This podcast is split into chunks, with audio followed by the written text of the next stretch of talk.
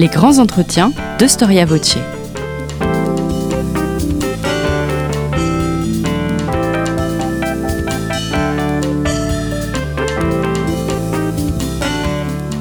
On retrouve Marie-Gwen Carichon.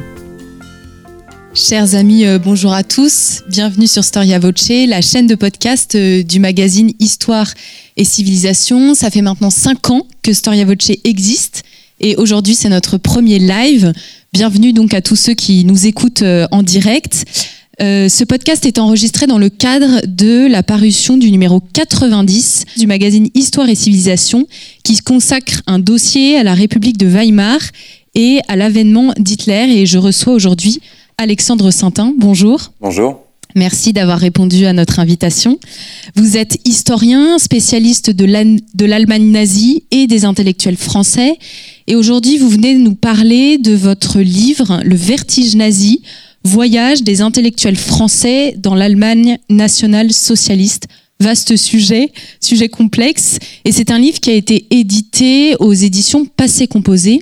Donc nous allons discuter pendant 45 minutes autour de ce thème, donc les voyages en Allemagne nazie. Euh, et ce sujet, c'est euh, en partie le sujet de votre thèse de doctorat. Donc c'est un sujet que vous travaillez depuis longtemps. Et puis après ces 45 minutes, ce sera le temps des questions et tous ceux qui nous écoutent, vous pourrez poser vos questions euh, via le chat et que je vous poserai donc par la suite. Pour commencer euh, cette interview, une citation d'un écrivain à la réputation sulfureuse, Pierre Drieux-La Rochelle. Cette citation est extraite de votre livre. Et voici ce qu'il dit dans Récits secrets, rédigé en 1944. J'ai toujours voulu rapprocher et mêler les soucis contradictoires, nation et Europe, socialisme et aristocratie, liberté de pensée et autorité, mysticisme et anticléricalisme. Des projets, des idéaux irréconciliables, mais en 1944, l'enthousiasme semble laisser la place à l'aveu d'échec. Drieux-La Rochelle fait partie de ces écrivains français qui ont été séduits par le nazisme, nazisme qui aurait peut-être réconcilié euh, les paradoxes. Qui sont ces autres intellectuels français qui ont été intéressés par cette idéologie? Et qui ont voulu découvrir le national-socialisme sur place. Ces touristes en terre brune et pourquoi cette fascination? Qui sont-ils? Et surtout de quel bord politique se revendiquent-ils? Comment appréhender leurs écrits dont le point de départ s'inscrit dans un lieu, l'Europe, et dans un temps bien particulier, les lendemains de la guerre 14-18 Une première question, Alexandre Saintin sur vos sources, puisqu'on est en histoire, et en histoire, on parle des sources. Le point de départ de votre livre et de votre thèse, c'est le récit, c'est le, récit de voyage. Comment avez-vous délimité votre corpus? Quelles sources avez-vous mobilisées? Je vous remercie de cette question, puisque effectivement, elle est, elle est essentielle euh, à l'abord d'un sujet euh, comme celui-ci. Euh, bon, pour résumer les étapes, je pourrais effectivement dire que mon premier souci a été de, collecter des récits euh, imprimés, euh, publiés dans des maisons d'édition de ces années 30. il se trouve que le, corpus de ces publications est relativement restreint. En revanche, la publication de ce, type de récits dans des périodiques, cette publication, elle est foisonnante. Et là, pour le coup, on tombe dans une masse de, de, rédactions, parfois difficile à circonscrire si on vise l'exhaustivité. Mais euh, en tous les cas, j'ai cherché évidemment la publication de quotidiens, euh, d'un certain nombre de journaux parisiens ou, ou même provinciaux, euh, que j'espère avoir dépouillés dans l'intégralité. Euh, et puis également des revues, euh, des revues alors politiques, des revues d'essayistes, des revues plus littéraires également. Alors à publication variable, ça pouvait être des mensuels ou, ou des, des, des, périodiques bimensuels, là encore une fois, ou des, des bimensuels la plupart du temps, hein, pour, pour, une large partie d'entre eux. Et puis, euh, parallèlement à, cette masse de, publications, euh, j'ai eu aussi accès à des correspondances privées. Euh, alors, en large partie versées à la, bibliothèque Jacques Doucet, et ce qui, m'a permis de rencontrer un certain nombre d'ayants droit, de petits-enfants et d'arrière-petits-enfants de, de, ces écrivains, donc ce qui ne manquait pas de saveur. Et je pense également à, l'IMEC, à l'Institut du monde des éditions contemporaines à, l'abbaye d'Ardenne, près de Caen, qui a l'immense privilège aussi d'avoir de, dans, ses, dans ses archives une, une documentation extrêmement riche versée aussi par les ayants droit de ces écrivains. Donc voilà pour l'ensemble de ces, de ces textes euh, qui qui m'ont intéressé, qui m'ont passionné pendant plusieurs années. Euh, il s'agissait de mettre un, point final euh, à un moment donné, puisque puisque je pense qu'on pouvait encore continuer à fouiller, trouver d'autres documents qui euh, n'ont pas été publiés, possédés probablement dans des archives privées là encore. Mais j'espère avoir fait majoritairement le tour de la, de la question avec, avec ce livre. Et quelle est la particularité du récit de voyage par rapport aux autres récits?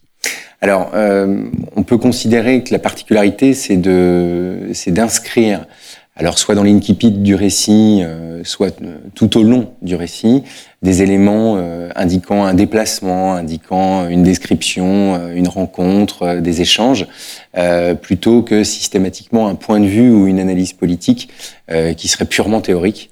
Donc, il est vrai qu'à chaque fois, j'ai tenté, en tout cas, de sélectionner ces récits selon cet angle-là. Si le récit mentionnait euh, un déplacement ou une rencontre, je le sélectionnais. Euh, s'il n'était que théorie politique, je ne le mettais pas de côté, mais euh, je l'intégrais par la suite à l'étude de, ma documentation primaire.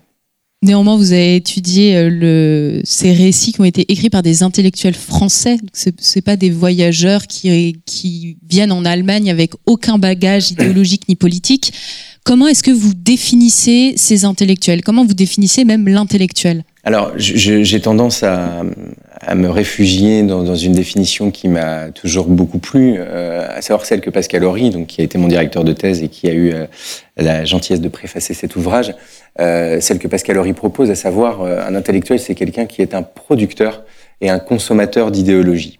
Je trouve qu'en fait, on résume assez bien la, la, posture, le désir et les ambitions euh, de, de, de l'intellectuel par ces mots de producteur et consommateur d'idéologie, en ce sens que euh, il s'inscrit évidemment dans un débat public. On peut revenir à la définition, euh, euh dans une certaine mesure, qu'a incarné Zola au moment de l'affaire Dreyfus.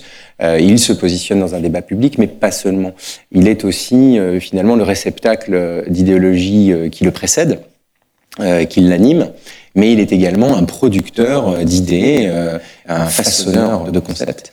Euh, qui, euh, en tout cas le, le souhaite-t-il, euh, qui euh, sont destinés à être euh, par la suite repris, remodelés, médiatisés d'une autre façon. Bref, l'idée est que ces, ces idéologies soient des objets malléables et que d'autres s'en emparent. Alors d'autres intellectuels potentiellement, mais ce qu'on pourrait appeler peut-être de manière un peu rapide l'opinion également, puisque l'ambition avouée ou cachée des intellectuels est euh, nécessairement celle d'être euh, entendu. Voilà pour, euh, pour ma part ce que je pourrais donner comme définition de l'intellectuel. Votre, votre livre part donc des intellectuels français, mais est-ce qu'ils étaient nombreux, les intellectuels d'autres pays qui se sont rendus en Allemagne pour découvrir le national-socialisme? Oui, alors euh, on sait, puisqu'il y a d'autres euh, historiens euh, anglais ou, ou, allemands qui se sont penchés aussi sur ce sujet, on sait qu'on a beaucoup de voyageurs britanniques qui se sont rendus en Allemagne, en Allemagne nazie dans la période euh, avant 1939, dans la période précédant la guerre. Euh, on a d'autres nationalités, hein, des Italiens, des Suisses, mais en, en, en quantité moins importante.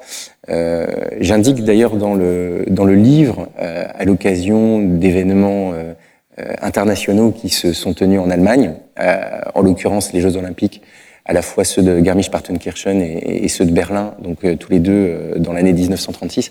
J'indique des chiffres hein, qui, euh, qui mentionnent que les Français ne sont pas parmi les voyageurs les plus nombreux. Alors là, cette fois-ci, il s'agit évidemment de touristes hein, de, manière, de manière massive, mais parmi les intellectuels, j'ai retrouvé alors autre source hein, que j'ai aussi consultée et qui me permettait de faire le tour de ces récits, les sources diplomatiques.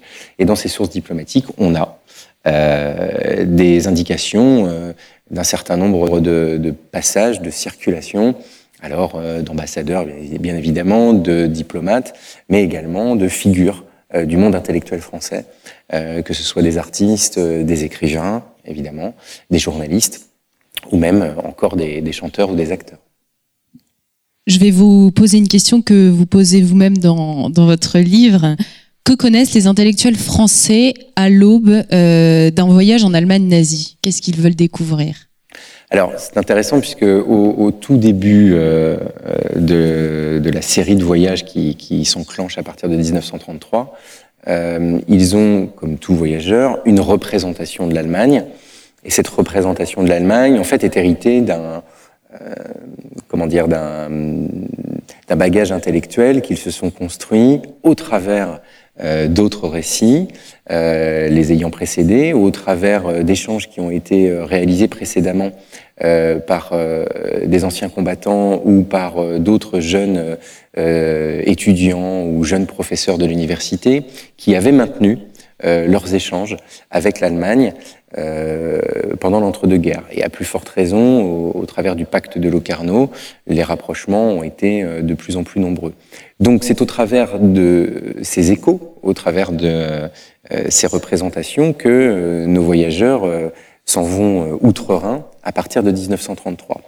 Alors pour une partie d'entre eux, ils ont déjà rencontré des nazis, notamment de jeunes nationaux socialistes, à l'occasion de rencontres et de sommets de la jeunesse franco-allemande. Alors ces rencontres ont eu lieu à plusieurs reprises. On a trois rencontres avant 1933 euh, qui ont été organisées donc par les cercles d'anciens combattants et les cercles de jeunesse politique franco-allemands. Et euh, ces rencontres ont eu lieu entre 1930, 31 et 32. Donc ils ont déjà échangé sur euh, euh, sur cette Allemagne. Alors je dirais à la fois en reconstruction et puis euh, en remodélisation politique, puisque à partir de 1900 32, cette fois, on a des scores effectivement très importants aux élections législatives du, du, du, du NSDAP, du Parti national socialiste. Donc ils ont déjà une, une connaissance. En revanche, euh, ils ont aussi une représentation, je dirais, fantasmée de cette Allemagne, euh, à savoir la, la représentation liée euh, euh au tableau romantique euh, que plusieurs artistes ont pu leur peindre euh, de, de, cette Allemagne, alors notamment de l'Allemagne rhénane, ils ont euh, également une représentation euh, intellectuelle au travers des écrits des intellectuels allemands, que ce soit les philosophes, de Kant à Fichte, en allant jusqu'à d'autres d'autres intellectuels comme Heidegger, par exemple, qui déjà sont connus par des étudiants philosophes français, notamment Jean-Paul Sartre. Voilà, donc c'est cette connaissance-là dont ils disposent. Et puis, euh, au fur et à mesure euh, de l'avancée de ces années 30, ils vont avoir euh, des attentes très spécifiques puisque les correspondants de, de la presse quotidienne leur envoient des descriptions des prises de décision du régime nazi. Et un certain nombre d'intellectuels français qui n'ont jamais mis le pied outre-Rhin ont un désir irrépressible d'aller vérifier par eux-mêmes, de se faire leur propre avis et de rencontrer alors euh, soit euh, ces nouveaux dirigeants du, du, du, régime allemand, soit de partir à la rencontre euh, de la population, soit la population qui adhère au régime nazi, soit pour un certain nombre d'intellectuels français de gauche, la population qui résiste au régime nazi, à savoir la population communiste qui est désormais terrée, souterraine, condamnée à, à l'opposition clandestine. Donc on a ces attentes-là à la veille d'un départ en Allemagne. Je, je, vais citer un intellectuel germaniste que vous citez euh, dans votre livre et qui dit la, la, chose suivante. Nous avons devant les yeux le grand but suivant, faire que toute l'Allemagne devienne un pays de voyage et de vacances, non seulement pour notre propre peuple, mais pour le monde entier. En fait, l'Allemagne elle-même, elle facilite en fait le voyage. Pourquoi est-ce qu'elle veut devenir une nation touristique? Alors c'est intéressant, effectivement, on a euh, cette ambition euh, euh, de vitrine. Alors d'une part pour faire rentrer sur un plan purement économique des devises étrangères. Ça, c'est important pour l'économie du Reich. et à l'occasion des grandes manifestations internationales, alors, mis de côté les Jeux Olympiques euh, de Garmisch-Partenkirchen et de, Berlin, on a d'autres manifestations qui peuvent être plus, plus confidentielles, mais néanmoins très populeuses. Euh, je pense euh, au fait de, de, de, Pâques pour les catholiques euh, de Bavière, d'Oberhammer-Gau, qui euh, rassemble des milliers, des, des, dizaines de milliers de personnes. Et l'ambition, effectivement, est d'abord donc de faire entrer des devises et puis de démontrer un certain nombre de réussites. Il y a dans la propagande du régime nazi, comme dans la propagande également d'un autre régime fasciste qui est le régime mussolinien, l'ambition de manifester sa réussite, sa réussite rapide, son retour aux affaires, après avoir été écarté par le traité de Versailles d'un certain nombre de réussites européennes et avoir dû payer un certain nombre déjà de, de, de réparations. Donc l'idée est de, est de, prouver que le modèle politique euh, national-socialiste est le modèle de l'avenir, et on le sent, euh, il y a derrière aussi une visée européiste. C'est-à-dire qu'en en convainquant euh, un certain nombre de visiteurs étrangers, majoritairement européens, hein, quand bien même il y aurait aussi des Américains qui, qui viendraient visiter l'Allemagne, l'objectif est de démontrer que la, l'alternative à la démocratie parlementaire, c'est la leur, c'est leur modèle, et euh, on le sent, en tout cas on, le, on, le, suppose au travers de, de, ces manifestations, le projet est d'indiquer que le leadership européen euh, reposera dans les mains, se tiendra dans les mains euh, du, dirigeant, euh, du dirigeant national socialiste. Donc il y a cet objectif-là. Alors, de manière, euh, comment dire, plus ou moins directe. Euh, l'affichage de la réussite euh, nationale-socialiste, au travers de l'organisation des JO, par exemple, se passera d'un certain nombre de publicités antisémites agressives. On sait, par exemple, que dans les hôtels aux alentours de Berlin et dans Berlin, on décroche les affichettes et les panneaux indiquant que ces hôtels sont, comment dire, interdits à la population euh, juive. Donc on, on, le, on, les décroche pour ne pas effrayer un certain nombre de visiteurs étrangers. Alors ces précautions, on les prend, je dirais, jusqu'en 1936. À partir de 1937, lorsque le régime organise euh, de grandes expositions euh, à la fois donc anti-juive et à la fois promouvant la culture arienne à, à proprement parler, c'est-à-dire à partir de 1937. Ce sont des grandes expositions artistiques où on parle, on parle de l'art dégénéré d'un côté, on parle de, de, de l'art, euh, comment dire, euh, supposément supérieur de l'autre. À partir de 37, on prend moins de précautions euh, à l'égard des, des, des, visiteurs étrangers. On assume davantage le, le, le projet, euh, le projet euh, civilisationnel et biologique euh, du régime national-socialiste. Mais jusqu'alors, il est très clair qu'on prenait soin euh, de l'accueil des touristes.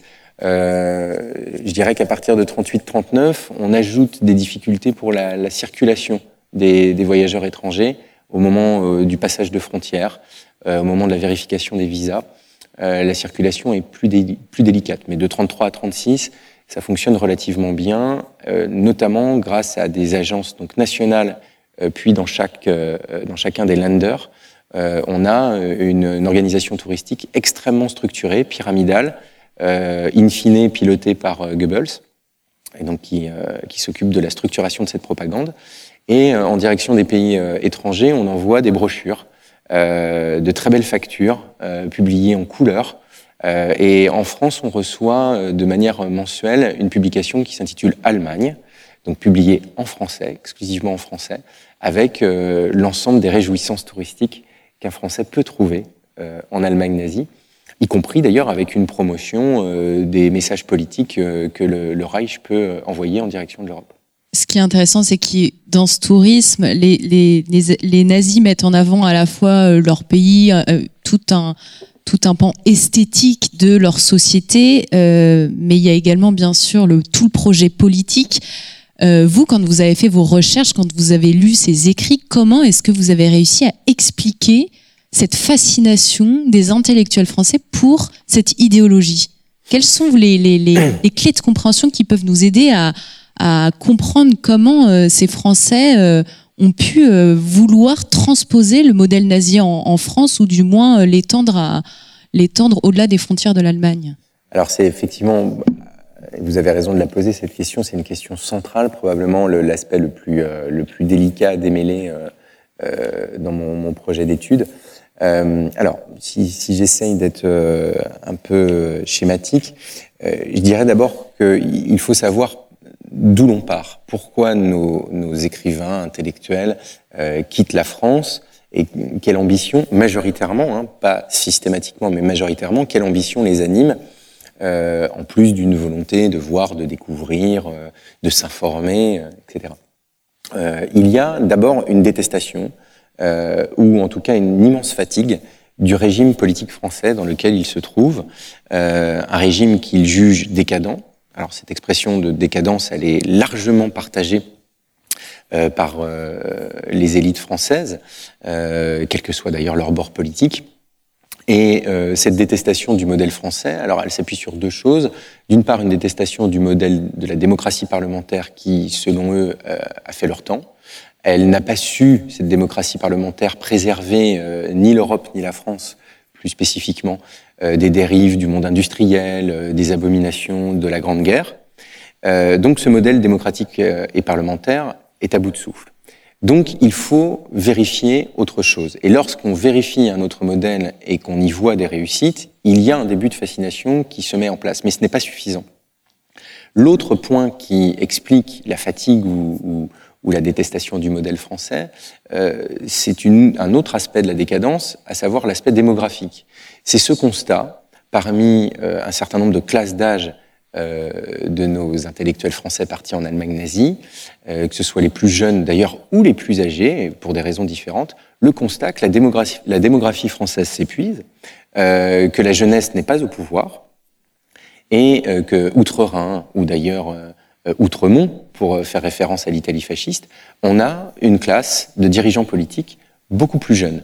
en somme, la France est gérée par une gérontocratie, qui euh, elle-même est fatiguée, qui ne propose euh, véritablement rien de nouveau ou, bien des compromis très mous. Et de l'autre côté de, la frontière, on a des jeunes générations qui prennent des décisions radicales et selon eux, il faut les examiner. Donc on a ce double constat-là au point de départ. Arrivé sur place, euh, on pourrait éprouver une déception, on pourrait éprouver des angoisses face au modèle national-socialiste, encore faut-il savoir ce qu'on peut voir, ce qui nous est accessible. Alors, on n'est pas comme en Union soviétique avec euh, une agence de voyage qui, à l'époque, s'appelait la Vox et qui pilotait euh, tout touriste étranger sur des espaces spécifiquement choisis pour que ces touristes n'aient pas la possibilité de voir librement ce qui se passait en Union soviétique. Mais lorsque, par exemple, euh, Marie-Claude Vaillant-Couturier euh, voudra euh, visiter un camp de concentration, d'ailleurs parmi les premiers journalistes français, reporters français à en visiter, on lui montrera systématiquement les côtés les plus visibles du camp de concentration, les prisonniers en meilleur, dans le meilleur état de santé, afin de démontrer que ce système n'est qu'un système de redressement politique et non pas un système d'avilissement de l'humanité. Euh, et pour clôturer d'ailleurs ce type de visite, on terminera euh, pour un certain nombre de, de, ces reportages dans les camps de concentration, on terminera par une comparaison avec les bagnes coloniaux euh, que la France a pu mettre en place de son côté. Donc, on peut effectivement éprouver des déceptions, on peut voir plus ou moins librement ce que le régime national-socialiste propose, mais je dirais que la fascination, elle s'établit définitivement lors des grandes manifestations euh, esthético-politiques du régime nazi, euh, lors des rassemblements de Nuremberg.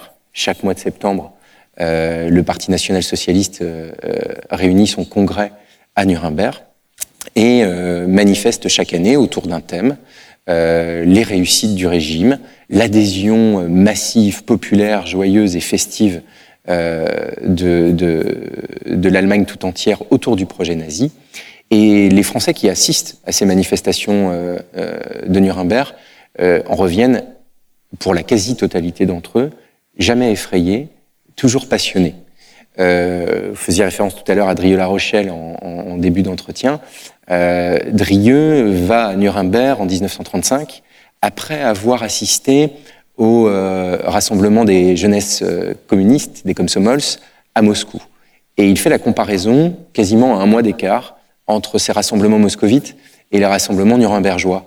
Et il va sans dire pour lui que la structure, l'enthousiasme, euh, le projet politique porté par les nazis euh, lui semble, euh, à cet instant, en 1935, euh, largement plus susceptible d'emporter l'adhésion des Français. D'où l'idée, pour une majeure partie d'entre eux, de transposer les méthodes nationales socialistes un jour en France, à leur retour de leaders. Pour un certain nombre d'entre eux, ils se sont vus comme ces futurs leaders, des leaders intellectuels et politiques. Mais en tout cas, c'est une méthode, après les avoir fascinés, qu'ils cherchent à, à transposer afin de rajeunir, redynamiser la démocratie française, quitte à d'ailleurs changer de modèle politique. Est-ce que ces intellectuels ont eu une influence dans le milieu intellectuel français en général et dans la société française? Alors c'est euh, là pour le pour le coup c'est une question euh, une question complexe c'est la question de la réception euh, de leurs récits ou de leurs ambitions de leurs ambitions idéologiques. on sait qu'on peut mesurer le, le, rayonnement de ces idées au travers euh, du nombre de publications, notamment dans les périodiques, qui euh, sont euh, les plus susceptibles de, de toucher une masse hein, de, de, lecteurs dans la population.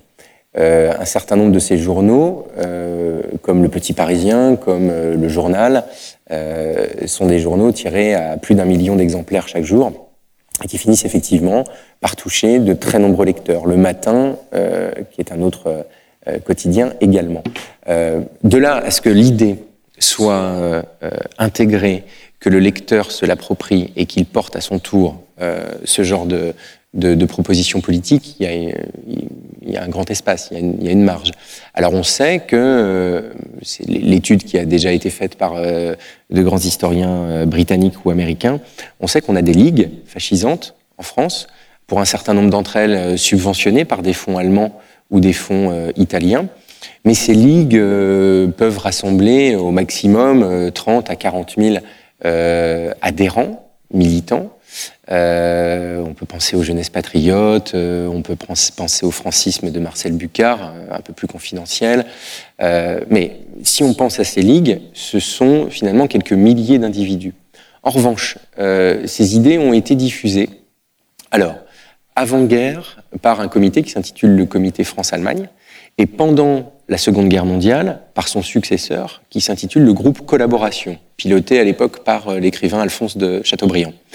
Et euh, ces deux comités avaient plusieurs dizaines de milliers euh, d'abonnés, de sympathisants, d'adhérents qui venaient assister euh, au discours de ces intellectuels revenus d'Allemagne, pour une large partie d'entre eux, et qui témoignaient de leur fascination pour le modèle national-socialiste. Donc on peut supposer euh, qu'aux alentours de allez, 200 000 personnes, probablement un petit peu plus à, partir de la Seconde Guerre mondiale, euh, 300 000 peut-être, ont été sensibilisés à ces thématiques. Ça ne fait pas pour autant donc un mouvement de masse, ça ne fait pas d'eux, euh, comment dire, des, des prophètes euh, en leur pays, mais toujours est-il qu'ils ont une surface médiatique, qu'ils sont entendus, que ces idées circulent, et il suffira de penser à l'accointance euh, du, du, projet de la Révolution nationale du, euh, euh de Philippe Pétain euh, pour euh, comprendre qu'une partie des Français ont adoubé ce projet et ont supporté ce projet. Donc pas la totalité, on le sait bien, mais une large partie s'en sont accommodés. Donc ce sont des idées qui ne sont pas reprises dans leur intégralité, mais qui sont diffusées et qui sont entendues. Pour revenir sur euh, les motivations, il y a quelque chose euh, dont on se doute euh, beaucoup moins. Vous évoquez la quête quasi mystique de ces voyageurs. Certains intellectuels français ont trouvé dans le nazisme une réponse à des questions spirituelles. Je pense notamment à Chardonne. Est-ce qu'ils sont nombreux, ceux qui voient dans le nazisme comme une autre religion, comme une nouvelle religion? Alors, euh, nombreux, euh, je ne sais pas, moi j'ai trouvé qu'effectivement l'occurrence de euh, cette fascination spirituelle était assez massive pour pouvoir la relever. moi, j'en compte une dizaine à peu près qui ont témoigné de cette réussite spirituelle et mystique. alors, notamment à l'aune de l'enthousiasme populaire déclenché par les manifestations de Nuremberg, mais pas seulement.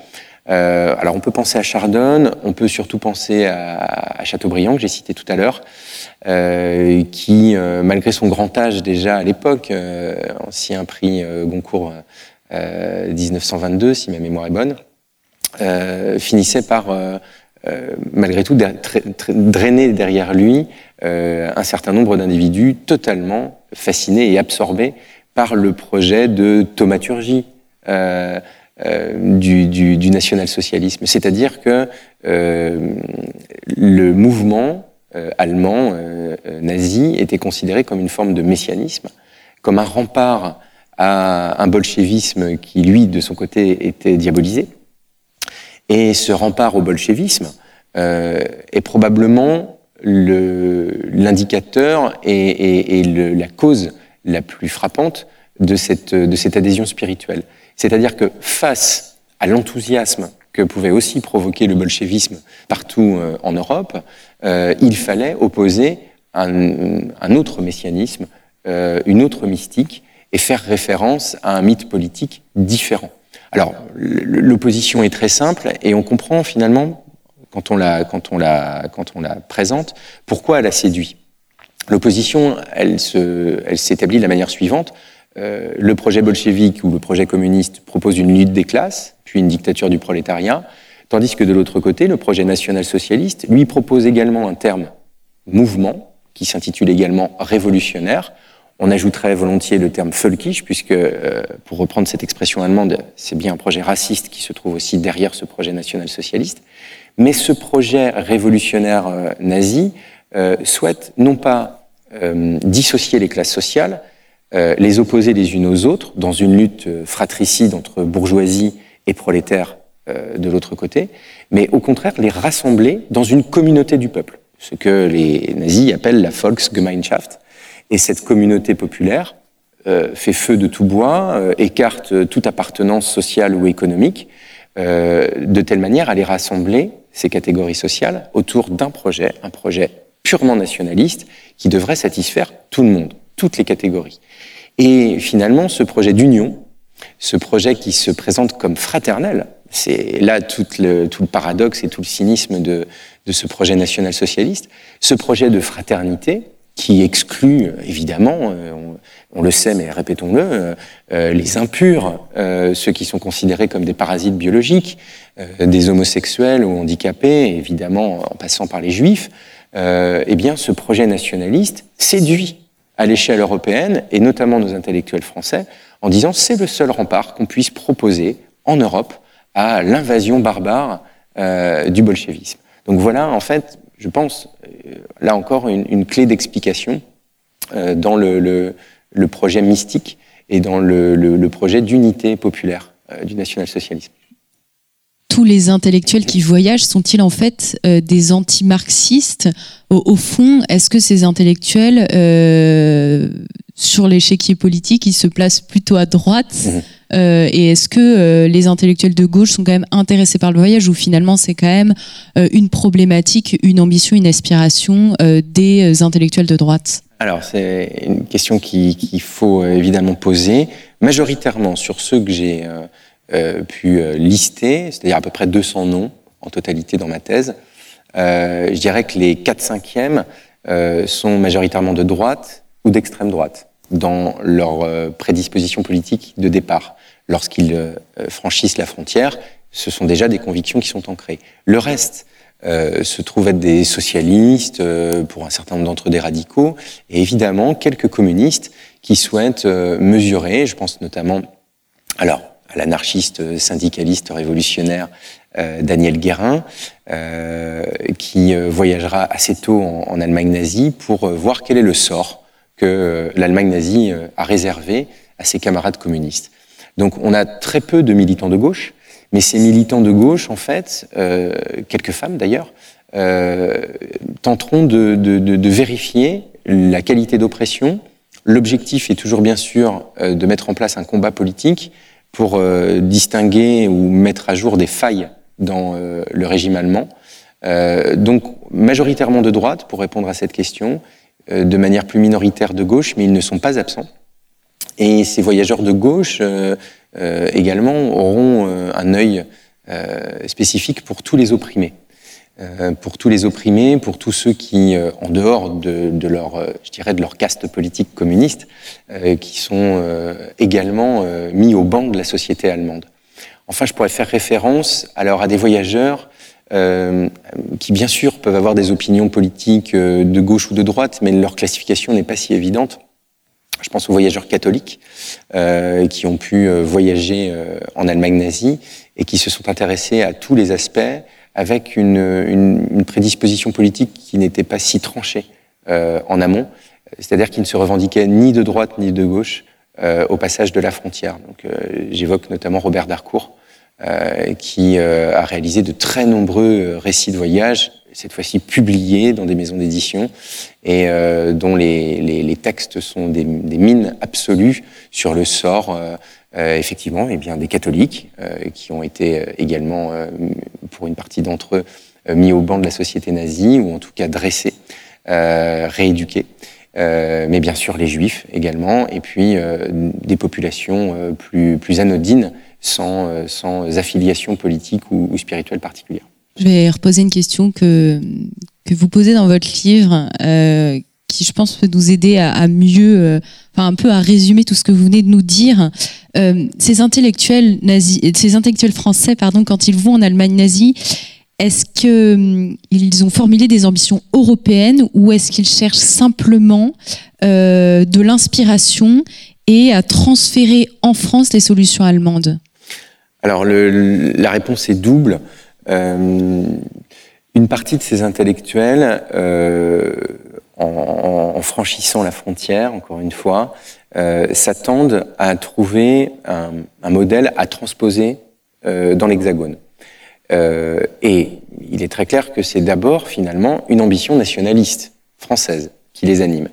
Donc pour cela, euh, il est très clair que de travailler sous la botte nazie, d'être euh, en collaboration avec l'Allemagne nazie, comme les, faits et les circonstances de la Seconde Guerre mondiale euh, vont euh, par la suite l'imposer, ce, ce, sera quelque chose de très difficile.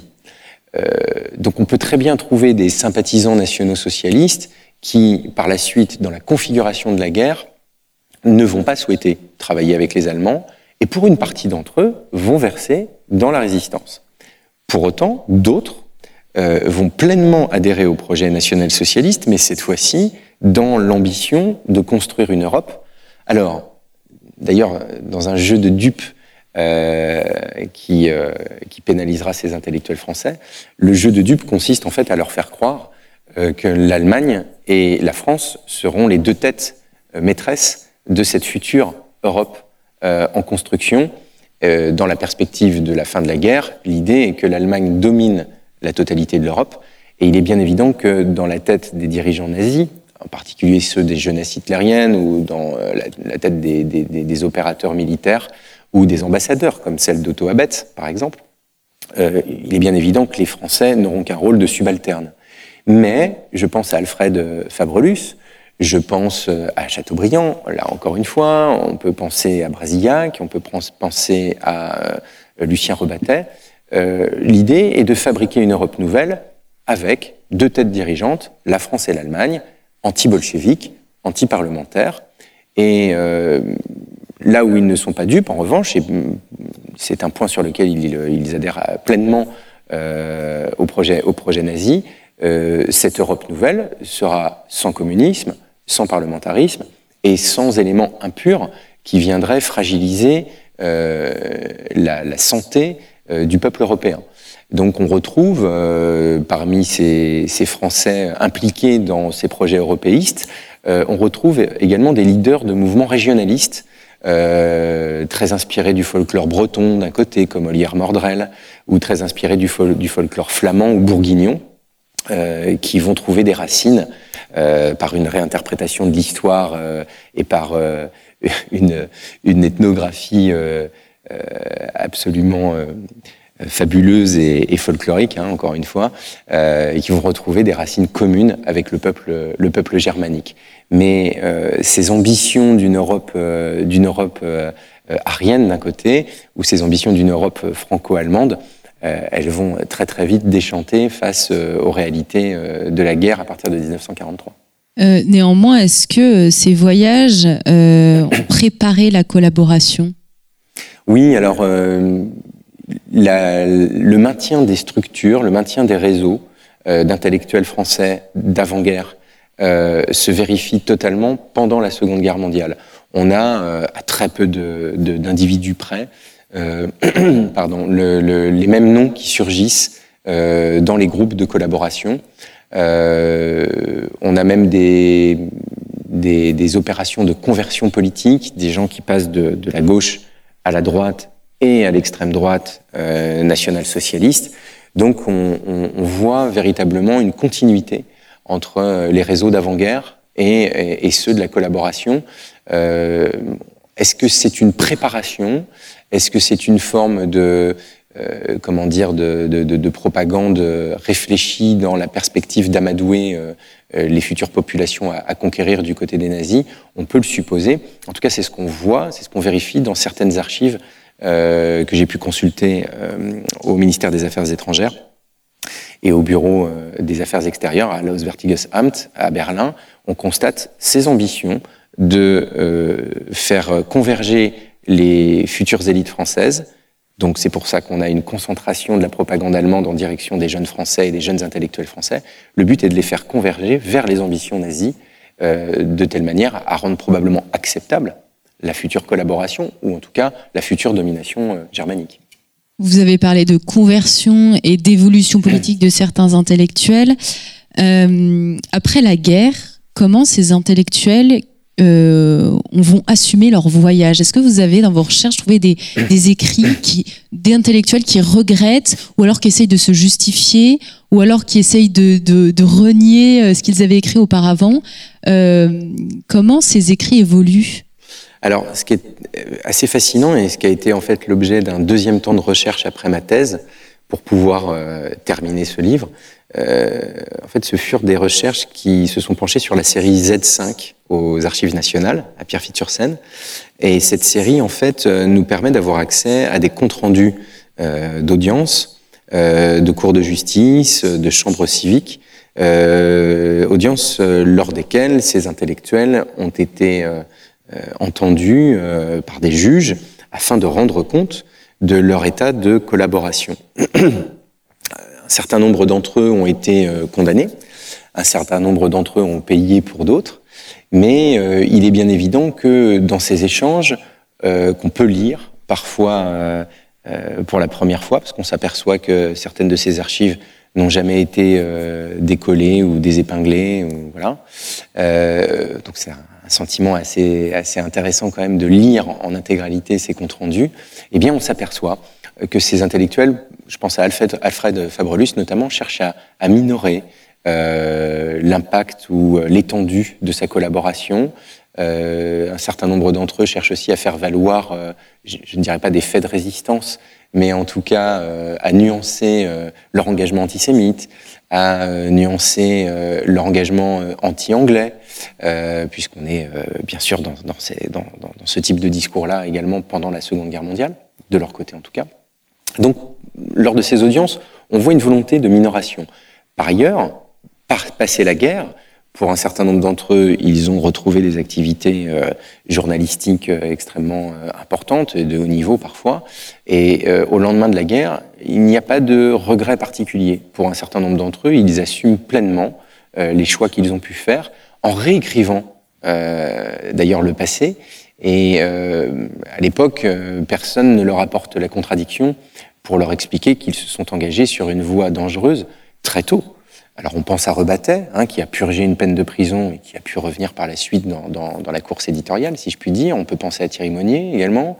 On peut surtout penser donc à Fabrelus, hein, qui lui a pleinement réécrit son parcours, sans coup férir et, euh, et sans sourciller, alors que les textes les plus infamants et les plus culpabilisants euh, sont toujours accessibles. Je pense à une anthologie de l'Europe nouvelle. On parlait de projet européiste eh bien on le trouve là, euh, un texte qui euh, est publié en 1941. Euh, cette anthologie de l'Europe nouvelle, donc d'Alfred Fabrelus, est une collection d'ambitions personnelles, de références totalement hétéroclites où on, tente d'extirper des, concepts à, tous les intellectuels d'Europe de telle manière à démontrer que le projet nazi est celui qui incarne le mieux ces concepts européens à savoir les seuls qui permettent à l'Europe de se sauver, alors d'une part du danger matérialiste, incarné par euh, le communisme ou le capitalisme américain, les deux sont mis euh, dans le même sac du matérialisme, et puis d'autre part préserver l'Europe du danger, du danger juif. On va maintenant pouvoir passer aux questions des internautes. Une première question, Alexandre Saintin, je vous la, je dis telle quelle, telle qu'on la pose. Peut-on voir aussi chez les intellectuels français une volonté de s'intéresser à ce qui caractérise la réussite allemande de la fin des années 30, notamment poussée par le développement de l'industrie militaire, en sachant que de nombreuses autres économies européennes ne sont pas encore totalement rétablies de la crise de 29 Oui, alors ce que j'entends dans la question, c'est euh, euh, un intérêt pour euh, la rapidité du redressement économique allemand. Alors, c'est vrai qu'on a euh, des projets d'études, notamment financés par la mission Rockefeller, euh, de juristes et d'économistes euh, qui partent en Allemagne nazie pour étudier le modèle économique allemand. Et il est très clair qu'à partir de 1936, le modèle économique allemand, je ne parlerai pas de renaissance, mais en tout cas affiche des performances qui sont qui n'avaient pas été vues euh, depuis 1929. Et euh, ces réussites euh, peuvent intéresser les Français. Alors, je dirais que c'est de manière plus, plus confidentielle parce que donc ces missions Rockefeller en fait concernent essentiellement des universitaires qui publient eux-mêmes dans des revues universitaires leurs leur constatations euh, sur sur le sujet.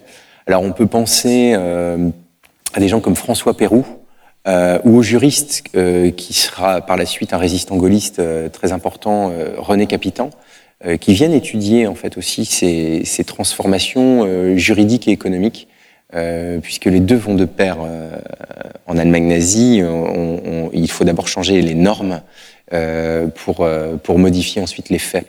Et, et voilà, donc ce sont des publications plus confidentielles. On a quelques de mémoire quelques récits qui s'intéressent dans la presse quotidienne à euh, ces réussites matérielles. Euh, et euh, je pense à Pierre Hamp. en revanche, le périodique dans lequel il publie m'échappe, c'est probablement Le Petit Parisien, mais sans certitude, qui lui témoigne du redressement militaire et de l'ensemble des, mesures prises pour fabriquer à nouveau en quantité importante euh, une armée euh, euh, d'agression et non pas simplement une armée de défense. Et chaque, chacun de ces journalistes, de ces quelques journalistes reporters qui viendront vérifier les réussites économiques, chercheront malgré tout, avec un peu d'angoisse, les traces d'opérations militaires en route ou de rétablissement de l'armée en route. Euh, je pense également à, c'est un peu plus tardif, euh, à, hum, aux années 1938 et 39, à deux voyages de reporters, alors qui sont extrêmement connus et extrêmement talentueux, et pour euh, l'un d'entre eux, euh, il versera totalement dans le national-socialisme euh, au point d'intégrer la Légion des volontaires français sur le front berlinois en 1945, hein, dans les ruines de Berlin face aux soviétiques. Je pense à Jean Fontenoy. Et Jean Fontenoy, en tant que grand reporter, a indiqué effectivement, euh, dans un reportage avec sa compagne, l'aviatrice Madeleine Charnot, aviatrice et record woman de vitesse de l'époque, euh, ils ont réalisé tous les deux un reportage sur les usines d'aviation euh, Enkel, euh, usines euh, qui fabriquaient alors à la fois de manière ouverte et de manière dissimulée, dans des espaces forestiers ou dans des zones souterraines, les réussites de la, de la fabrication militaire allemande. Euh, tout ça, bien sûr, euh, avec euh, un regard toujours euh, attendri pour euh, le dynamisme des ouvriers allemands, dans la mesure où ces ouvriers allemands étaient très encadrés par un syndicat unique, le Front du travail allemand, donc qui se dit le Deutsche Arbeitsfront en, en allemand, donc le DAF, et ce syndicat proposait, euh, autre réussite, à ses ouvriers d'être polyvalents dans leurs tâches, de n'être pas uniquement focalisés sur une seule activité, mais d'être capable de passer euh, d'une activité euh, ouvrière à une autre, d'une tâche à une autre, bref, d'être euh, en mesure de travailler euh, sur tous les sujets ou presque. Et d'autre part, euh, ce qu'il leur proposait, c'était aussi un modèle économique très intéressant de financement d'activités de loisirs pour eux-mêmes comme pour leurs familles, un financement euh, qui, pour le théâtre, le cinéma et surtout les voyages euh, organisés euh, comme des croisières sur la mer Baltique. Donc je pense que oui, il y a un intérêt, pour répondre à, à cet auditeur, à cet internaute, il y a un intérêt très clair pour un certain nombre de ces voyageurs concernant les réussites économiques allemandes. Oui. Merci merci euh, à l'internaute pour cette question pertinente. Euh, une autre qui va vous plaire, j'en suis sûre, Alexandre Saintin. Euh, les intellectuels français étaient-ils également fascinés par le fascisme? Ah oui, effectivement, ça me plaît. Puisque j'ai travaillé aussi dans ma thèse sur ces voyages croisés entre l'Allemagne et, l'Italie fasciste. Oui, alors on a une, une large propension de ces intellectuels euh, qui ont à la fois voyagé en Allemagne et précédemment, mais également pendant la période des années 30, en Italie fasciste. Euh, on a d'autres intellectuels qui n'ont voyagé qu'en Italie et pas en Allemagne. Donc on a les, deux types de profils. Et la fascination est un peu différente. Alors je dirais d'abord qu'il y a une, une, fascination ancienne qui, euh, qui remonte à euh, une tradition française euh, attachée à, à, la sororité latine, euh, puisqu'il y a une proximité langagière, il y a une proximité culturelle. Euh, qui favorise en tout cas ces échanges entre la France et l'Italie. Euh, D'autre part, il y a une tradition, euh, une tradition chez les intellectuels européens euh, qui, qui, est très ancienne, mais qui est peut-être réactivée à l'occasion de ce XXe siècle naissant. C'est la tradition du Grand Tour. J'en parle aussi un peu dans, dans, mon ouvrage. Cette tradition de formation euh, des, des intellectuels, des professeurs, des étudiants de circuler en Europe sur le modèle d'Erasme de Rotterdam et euh, de, de, de, de, constituer ou de, prolonger sa formation au travers d'échanges, euh, soit de correspondance, soit de visites auprès d'autres intellectuels. Et la destination prioritaire et privilégiée de ces, intellectuels français était l'Italie. Euh, ce, cette tradition du Grand elle s'est poursuivie jusqu'au XVIIIe siècle, elle s'est un peu éteinte, puis elle est revenue au travers du mouvement romantique lorsque euh, des écrivains ou euh, des artistes euh, sont allés décrire, peindre les ruines romaines sur le forum, par exemple. Et là, elles reviennent à l'occasion du projet fasciste de réactiver cet empire romain et de constituer ce que Mussolini lui-même appelait une, une, troisième Rome. Après la Rome des empereurs, la Rome pontificale, il s'agissait pour eux d'établir la Rome fasciste, euh, avec d'ailleurs un projet de, de, conquête assez similaire sur le plan colonial à, à, à l'ambition impériale euh, d'Auguste et de ses successeurs, c'est-à-dire euh, le projet de la conquête de l'Afrique, hein, au travers de la Libye, de l'Éthiopie, euh, de la Somalie ou de l'Érythrée. Donc oui, les intellectuels français se sont penchés sur le cas fasciste, à plus forte raison que les Italiens ont aussi versé, comme je le disais préalablement, quelques fonds de subvention aux ligues fascisantes françaises et il y a euh, des liens qui, qui, se sont tissés. Alors on peut aussi penser à d'autres intellectuels qui n'ont pas vu grand-chose de la réalité du fascisme, même en circulant sur place. Euh, c'est un peu attristant euh, de, de, de, lire euh, dans les comptes rendus de Simone de Beauvoir ou de Jean-Paul Sartre qu'on s'amuse beaucoup à Naples, mais on ne voit rien du modèle fasciste. En revanche, si on fait référence à Georges Bataille, donc c'est cet écrivain français qui lui-même a été très intéressé euh, par le projet allemand euh, d'une constitution d'une garde d'élite euh, dans les forteresses de l'ordre, euh, un modèle précisément donc euh, basé sur l'image des chevaliers teutoniques, mais que Georges Bataille voulait transposer en France sur le modèle des chevaliers templiers. Eh bien, Georges Bataille s'est aussi intéressé à l'Italie fasciste en allant visiter la Mostra della Rivoluzione Fascista, donc qui est l'exposition de la révolution fasciste, euh, qui se tient en 1932 euh, lors des dix ans euh, du régime euh, mussolinien. Et euh, Bataille euh, tient dans sa correspondance privée, dans ses journaux, une, une, description détaillée des, des, symboles, de l'enthousiasme populaire, euh, des réalisations industrielles fascistes. Donc on peut très clairement répondre que oui, l'intérêt euh, de ces intellectuels français s'est également tourné vers cet autre régime qui proposait un, renouvellement de la politique européenne.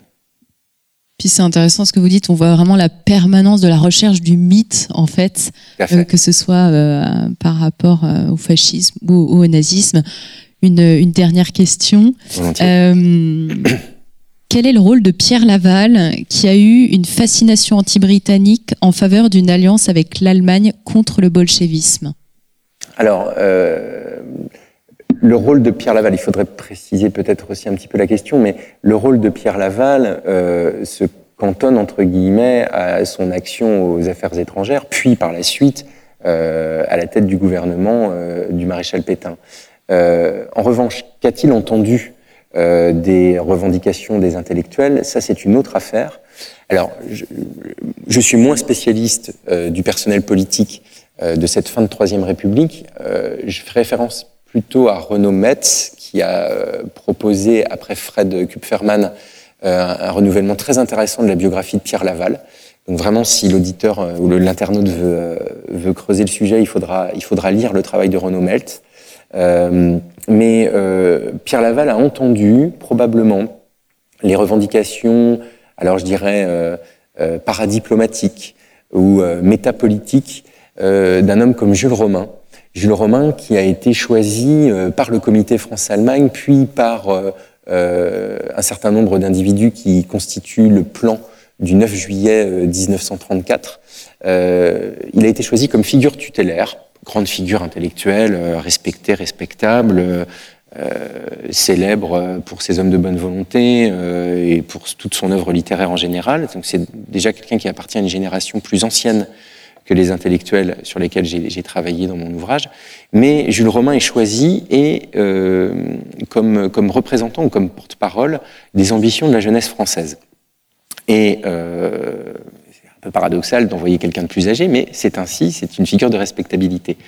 Il va à Berlin, il tient un discours euh, devant euh, des responsables nazis, devant des pontes de la jeunesse hitlérienne, il revient en France et il a pour ambition de s'adresser euh, à un certain nombre de ministres, alors non pas à Pierre Laval, mais à d'autres, qui par la suite travailleront avec Pierre Laval pour évoquer l'importance d'un rapprochement franco-allemand, en tout cas d'abord dans un premier temps pour éviter la guerre, mais aussi euh, pour finalement étudier l'ensemble des euh, renouvellements politiques euh, outre-Rhin.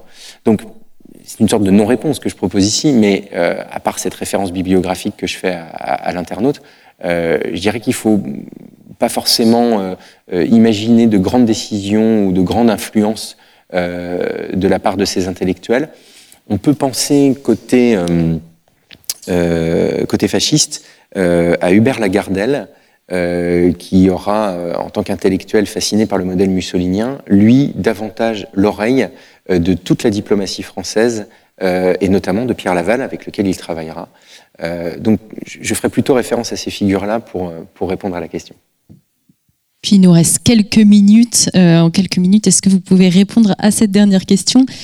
Est-ce que les intellectuels nazis voyageaient aussi en Europe et en France pour promouvoir leur idéologie On prend donc le, problème à l'envers. Oui, c'est une très bonne question. Alors, je me suis pas penché sur euh, euh, ces, visites ou cette diffusion euh, auprès, de la population. Alors, pour la, partie Seconde Guerre mondiale, la réponse est oui. On a des groupes provinciaux, régionaux, euh, de la, la, grande institution qui s'intitule le groupe collaboration euh, créé par Chateaubriand, euh, qui, qui, euh, qui, ont pour ambition de diffuser ce qu'ils ont vu euh, auprès, des, auprès des populations locales. Donc encore une fois, ça peut toucher à Bordeaux, à Lyon, à Nice, quelques milliers d'individus ou d'auditeurs ou de spectateurs. pour autant, certains de ces intellectuels vont tenir euh, des meetings et des grands discours lorsqu'ils s'inscriront euh, dans des démarches plus politiques. Alors je pense aux meetings euh, à la salle Wagram, dans les futurs mouvements politiques, alors d'abord dans des ligues, et puis par la suite dans le mouvement de Marcel Déat, par exemple, du RNP. Donc on a ce, ce, type de retour en direction de la population, mais là, pour le coup, c'est très parisien. Euh, cela reste une inscription euh, euh, dans des logiques de meeting politique que ces intellectuels souhaitent finalement incarner. mais d'après ma connaissance, assez systématiquement dans des salles parisiennes ou dans des grands médias parisiens. pendant la Seconde Guerre mondiale, je dirais que la diffusion se fait en direction de la province par le groupe Collaboration. Et puis, si vous avez d'autres questions, je vous invite d'abord à lire le dernier livre d'Alexandre Saintin, euh, Voyage des intellectuels français dans l'Allemagne nationale socialiste, et puis euh, de vous acheter le dernier numéro d'Histoire et Civilisation, qui lui est consacré euh, vraiment à l'Allemagne, enfin à la République de Weimar, Hitler sur les décombres de la République de Weimar. Merci Alexandre Saintin. Merci d'avoir répondu à nos questions et puis aux, questions des internautes. Merci à tous ceux qui nous ont suivis en live. et puis je précise quand même que votre livre euh, vient d'être publié aux éditions Passé Composé. Merci à vous.